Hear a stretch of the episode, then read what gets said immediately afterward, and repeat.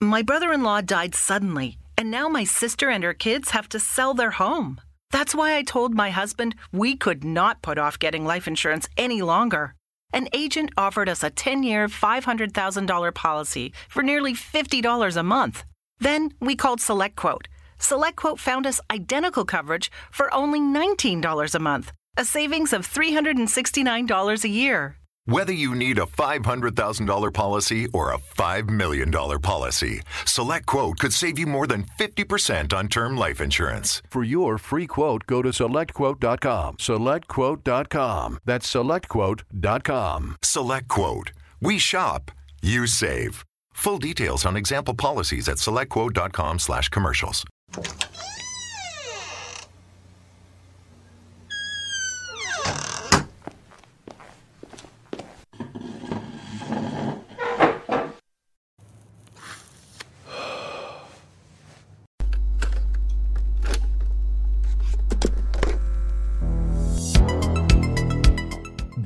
A Relatos para no dormir. Es momento de que las historias más oscuras tomen vida.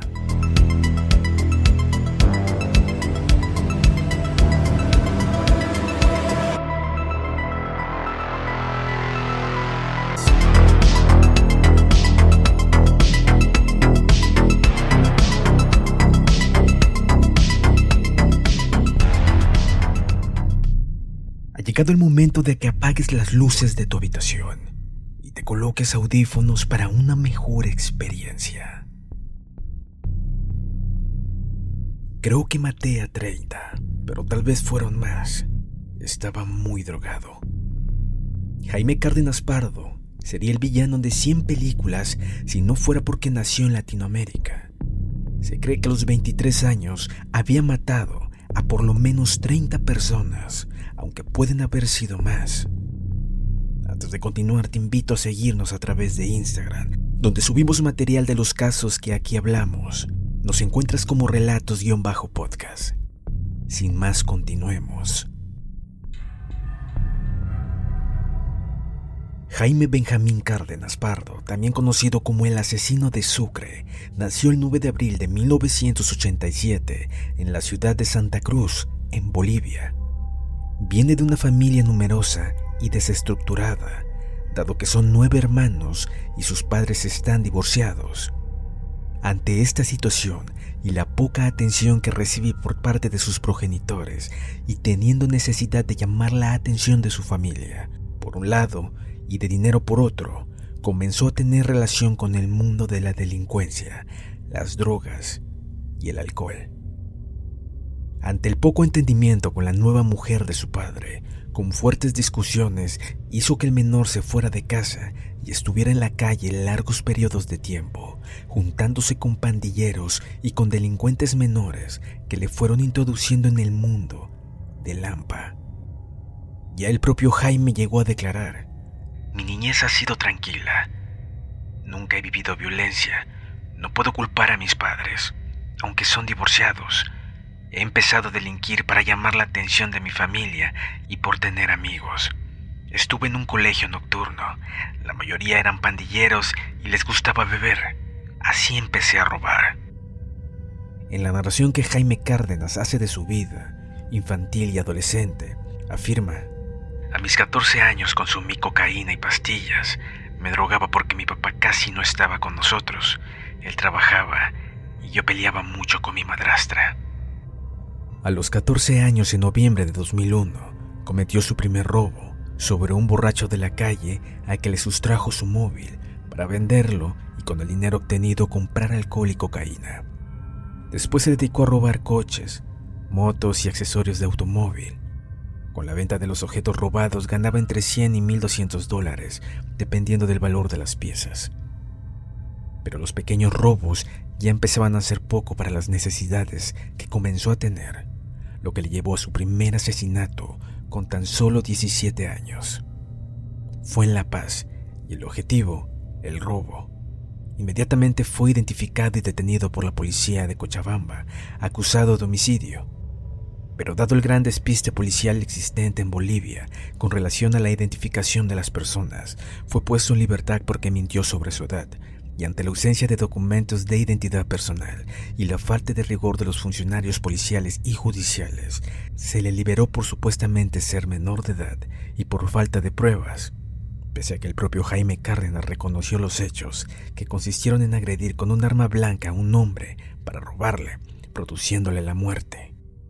Dado que utilizaba una violencia extrema en sus delitos de robo, el mismo reconocido que ha matado a 15 personas para robarlas, igualmente reconoce haber quitado la vida en peleas en la ciudad de Santa Cruz a otras 15 personas, aunque no se sabe con seguridad a cuántas víctimas ha asesinado. El jueves 17 de febrero de 2011, yendo por la ciudad de La Paz, ante el ataque con un cuchillo a un ciudadano peruano para robarle, fue denunciado por testigos que presenciaron el hecho, siendo detenido por la Fuerza Especial de Lucha contra el Crimen. La víctima sufrió heridas de gravedad, pero no murió. Pero Cárdenas Pardo necesitaba droga, alcohol y dinero para conseguir ambas cosas, aunque también tenía necesidad de sexo, pero sexo con violencia. Y así es como llegó octubre de 2009. Jaime Cárdenas ahora con un cómplice, el ex policía Ever Alvis.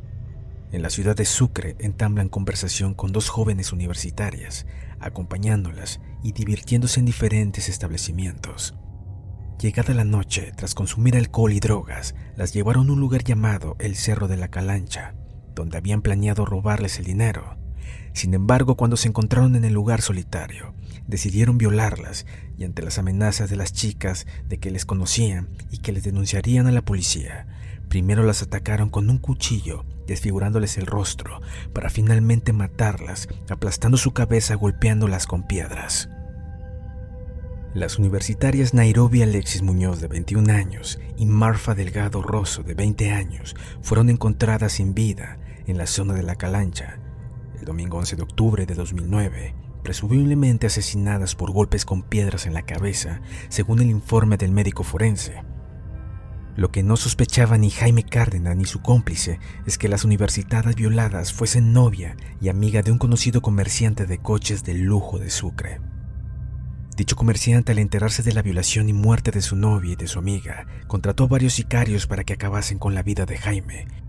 Pero quien sufrió las consecuencias de la venganza no fue el asesino, sino su hijo, tal como el propio Cárdenas Pardo cuenta. El novio de la muchacha que asesiné, en venganza mandó a matarme. Los que contrató eran de más sangre fría que yo.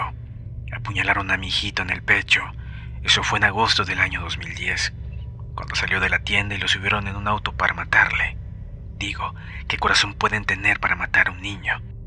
Por esa causa asesiné a 15 hombres, 10 cruceños, 2 cochalas y 3 de Sucre. Pero como todo tiene su principio y fin, el asesino de Sucre también tuvo el suyo. Tras las investigaciones policiales fue detenido y con 23 años recién cumplidos, Jaime Benjamín Cárdenas Pardo confesó que había asesinado a más de 30 personas en varias provincias de Bolivia para robarles y en algunos casos para violarlas. Pero eso sí queda claro, fue una carrera fugaz. Según se ha podido saber, en el interrogatorio llevado a cabo no se retractó de ninguno de los hechos que se le imputaba, más bien al contrario, ya que confesó los hechos que se han relatado, es decir, Días antes asesinó a un hombre en la ciudad de Miraflores para robarle el ordenador portátil y que violó y mató a dos mujeres universitarias en Sucre. Ante semejantes declaraciones, sin ninguna presión policial, aconsejaron un examen psicológico y una vez hecho la policía lo catalogó como asesino psicópata en serie confeso. Y si bien los peritos psiquiatras han confirmado que Jaime Cárdenas es consciente de sus hechos, responsable de los mismos y plenamente imputable, los mismos peritos psiquiatras ampliaron el informe reflejando que tenía una personalidad agresiva, siendo un auténtico depredador que no repara en quitar una vida para obtener su objetivo, siendo este el robo. El juicio se prolongó durante más de un año, para finalmente el 6 de diciembre de 2011 condenar a Jaime Benjamín Cárdenas Pardo a 30 años de prisión por la violación y asesinato de las estudiantes universitarias Nairobi Alexis Muñoz de 21 años y Marfa Delgado Rosso de 20 años. De los demás asesinatos cometidos por Jaime Benjamín Cárdenas, el asesino de Sucre, no se tiene conocimiento de la sentencia, y eso si es que la hubo. Pero Jaime Cárdenas, un psicópata de fuerte personalidad, quería seguir haciendo leyenda dentro y fuera de prisión, por lo que desde que llegó al edificio del penal solo pensó en diseñar un plan para fugarse. Y así llegó el viernes 30 de marzo de 2012. Ese día, el penal de San Roque se quedaba con un interno menos, Jaime Benjamín Cárdenas, el asesino de Sucre, cumplía lo que se había prometido cuando llegó al centro, poner en práctica el plan de fuga elaborado la sentencia de 30 años de prisión por la violación y asesinato de las dos jóvenes, además de otros 45 crímenes, quedaban en suspenso por la fuga del asesino. El informe de Roberto Ledesma, su comandante de la policía en Sucre, decía así. Él tenía una hora de salida para hacer sus necesidades biológicas, y es así que aprovechó ese tiempo para distraer a su custodio y trepar la barda a la calle Serrano. Escapó en una vagoneta de color plomo. Diferentes unidades de inteligencia de la policía realizaron operativos de rastreo para lograr su captura, pero ante el fracaso de su localización, no se descartó que hubiese escapado al interior del país. Finalmente, el 3 de mayo de 2012, en la localidad de Yucumo, fue recapturado cuando estaba en un taller de carpintería. Según agentes del orden, el operativo se desarrolló sin necesidad de violencia. Posteriormente a ello, el asesino Cárdenas fue conducido al penal de Chonchocoro, en La Paz, donde el momento cumple su condena. Si te ha gustado nuestro programa, no olvides seguirnos y nos escuchamos en una próxima emisión.